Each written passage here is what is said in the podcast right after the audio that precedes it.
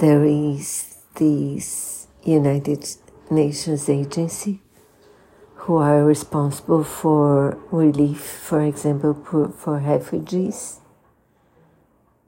And there were more than 10 Hamas terrorists who participate on the attack on Israel, October 7th. So they were employees of these ages, the ones who were unmasked, but who knows if there are there are more. So after this,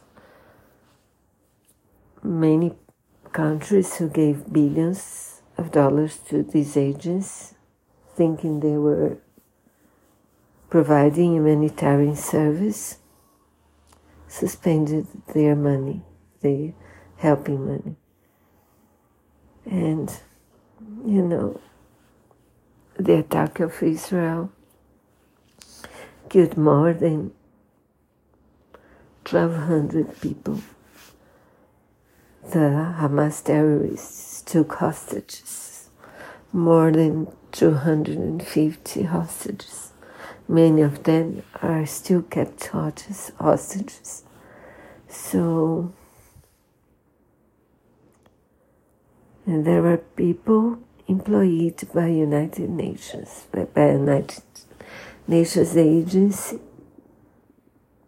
who participated in that. I'm shocked and I only wanted to register. I don't know what to say.